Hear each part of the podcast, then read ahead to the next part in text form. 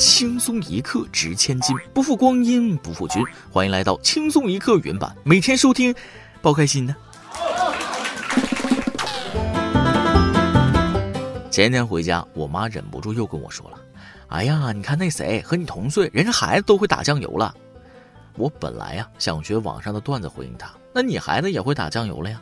但他这次并没有严厉的语气。半年没回家，发现妈妈老了。内心极内疚啊，觉得自己不孝至极。第二天我就跟他说了：“妈，你放心，我把那谁家儿子腿敲断了，他再也不能打酱油了。打断别人腿这事儿，那肯定是我催呢啊，不然这个年肯定是要在单间里度过了。别人的儿子是儿子，自己的儿子也是儿子，谁的儿子谁不疼呢？不过还真有不疼的。”近日，安徽亳州一男子驾驶三轮车撞上路边的电动车，面对交警的询问，男子不仅甩锅给儿子，还醉话连篇，称父子俩都是八八年出生的。经鉴定，男子属于醉酒驾驶非机动车，目前该男子已被交警依法处罚。一时分不清谁是爹谁是儿啊！以后咱俩各拎各的，我管你叫哥，你管我叫爸。这个血液酒精含量也能看出大哥是非常二了。儿子表示：“我没有你这样的兄弟。”四十年之后，医生说了：“啊，你父亲只是普通感冒。”儿子说了：“遗体捐献协议书在哪儿？我要签字。”坑爹的见多了，坑儿子的倒是很稀奇啊！这不是手把手教儿子当缩头乌龟吗？喝酒不开车，开车不做 PPT。近日，河北邢台一男子违规停车，在车内做报表，民警多次催促，仍专注于工作，被催得急了，大声向民警求饶：“求求你了，一会儿多罚点，我真没时间了。”原来该男子停车是为在六点前完成工作报表，无奈交警驾车带男子驶离了高速，男子坐后座赶报表。成年人的世界里没有容易二字啊！明知道高速路上不能分心，但不停下来做报表就会被扣工资。生活不易啊，可一旦出了事故，几个家庭将更不易。没出事的时候都抱着侥幸心理，觉得也许没事儿，也许这次能顺顺利利的过去。可一旦出事，就只能痛哭流涕，悔不当初啊！该说不说，这交警叔叔是真好，担心又着急，最后还帮忙开车。这要发了奖金，不得分交警叔叔两百块啊？要说高手在人家，这话一点不假。近日，上海女孩将头发挂在车厢把手上，整个人悬空荡秋千的视频引发关注。网友评论道：“关于我坐地铁遇到了阿拉丁灯神这件事，我薅下了一把头发，陷入了沉思。我头皮的毛孔都在发抖。”葫芦成精了，这属于是啊！如果我没猜错的话，旁边应该还挂着六个，确切的说是五个啊，因为老六看不着，还是头发太多了。就我这头发和体型，可能上去就秃了。遇到这位女士，车厢里的乘客没吓出毛病来，说明上海市民心态稳的一批呀！真的不用去精神病院面诊一下啊？有没有一种可能，就是他其实会悬浮法术，只是用头发掩饰了？在自挂东南枝这方面，一山更比一山高啊！近日，浙江杭州一对夫妻家中小酌醉酒，老公醉倒在床上呼呼大睡，妻子趴在窗边呕吐，不慎翻出窗外，倒挂在三楼雨棚。群众发现报警，消防民警齐赶赴，将其救回屋内。论封闭阳台的重要性啊，虽然很惨，但真的很想笑啊！趴窗边呕吐，那楼下的邻居该不会？看来楼下的邻居才是最惨的那个。有一说一，一般人呕吐不都是第一时间赶去卫生间吗？咋还跑窗户边上吐呢？窗户说了：“来，让你吐外边，我给你上一课。”不愧是两口子，不但能同时喝得烂醉如泥，还能一个都挂外边了，另一个在床上躺着睡大觉。酒醒后，女子会不会吓一跳啊？我的世界怎么全颠倒了？幸好是在南方，这要是在北方，人都凉了。别以为我在开玩笑，作死真的会凉凉啊！近日，反对打疫苗的五十七岁捷克女歌手哈娜·霍卡因新冠去世。她的儿子简表示，母亲宁愿感染新冠获得抗体，也不愿意去接种疫苗。他和父亲此前都接种过新冠疫苗，并在去年十二月确诊了新冠，但母亲不愿意跟他们分开隔离，故意被感染，以此获得健康通行证。简认为母亲的死归咎于当地的反疫苗运动，反疫苗人士的虚假信息误导了母亲，并称这些人手上沾满了鲜血。这不就是求锤得锤吗？极其标准的反面教材，必须大力宣传。总有人要主动招惹新冠来试探自己的免疫力和运气，这就是无知者无畏吧？您不知道吧？啊，新冠就喜欢头铁的，他专治不服啊！不知道他后不后悔？反正我挺替他后悔的。还好儿子和父亲比较理智，打了疫苗活了下来，并且也清醒地意识到反疫苗是错误的。离谱的事情今天算是扎堆了。据日媒报道，横滨市二十一号下午发生台球式坠楼事故，共计四人受伤。报道称，在一栋五层楼高的建筑的房顶，一名中年男子因某种原因跌落，随后从三层窗户伸出头来向房顶看的一名四十多岁的女子也不慎跌落。跌落的女子与从二层窗户伸出头来向上看的三十余岁男子接触，导致男子也一起跌落。跌落的女子最终还压在了地面上的另一名男子身上。一连串的。坠楼事件共导致四人受伤，目前四人均被送至医院救治，没有生命危险。是不是笑不太好？但真的，坠楼方式都这么动漫，果然最魔幻的还是现实啊！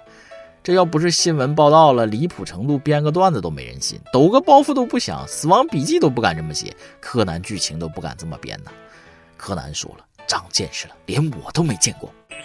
他们几个感情真好，大晚上一起跳楼啊！所以是伸出半个身子看热闹吗？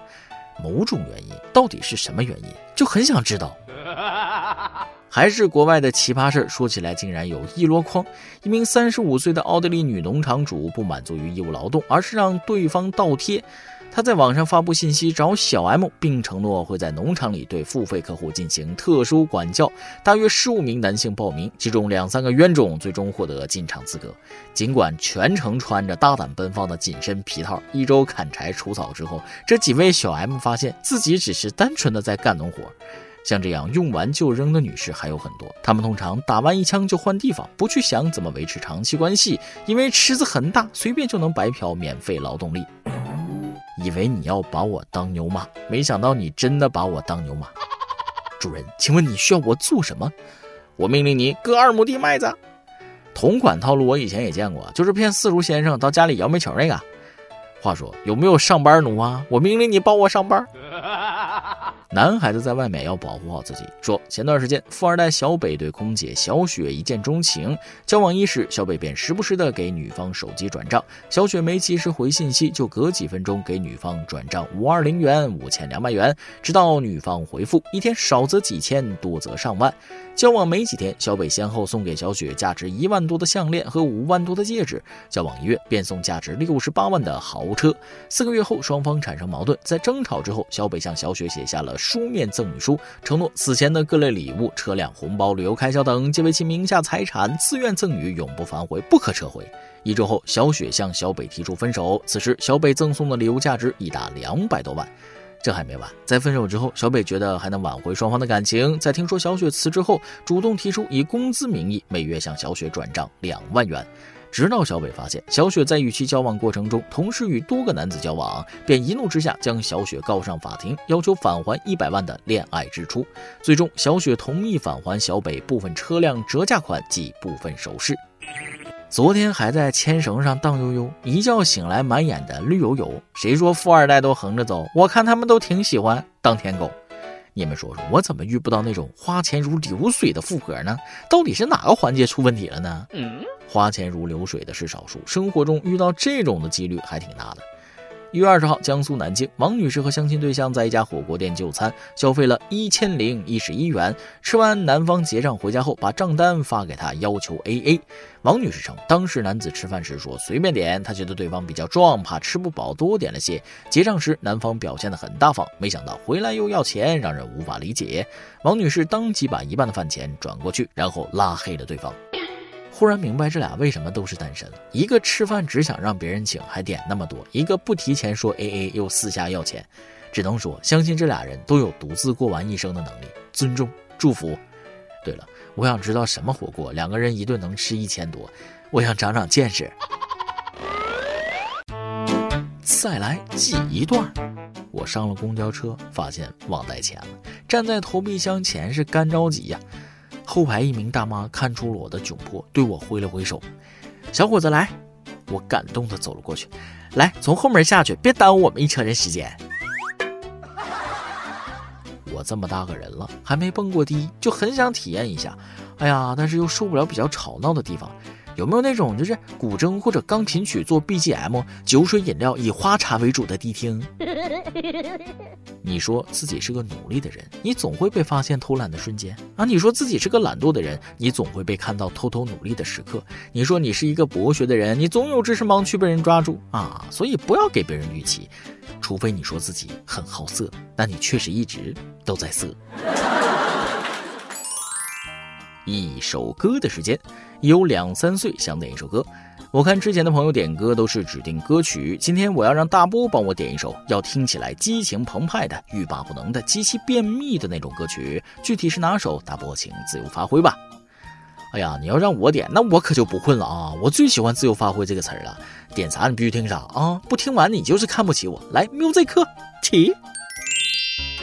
以上就是今天的网易轻松一刻，由电台主播想当地原汁原味的方言播轻松一刻，并在网易和地方电台同步播出吗？请联系每日轻松一刻工作室，将您的简介和录音小样发送至 i love 曲艺 at 幺六三点 com。老规矩，祝大家都能头发浓密、睡眠良好、情绪稳定、财富自由。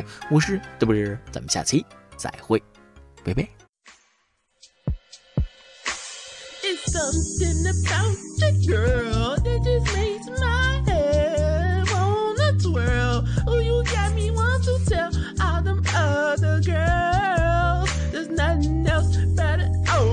well tomorrow.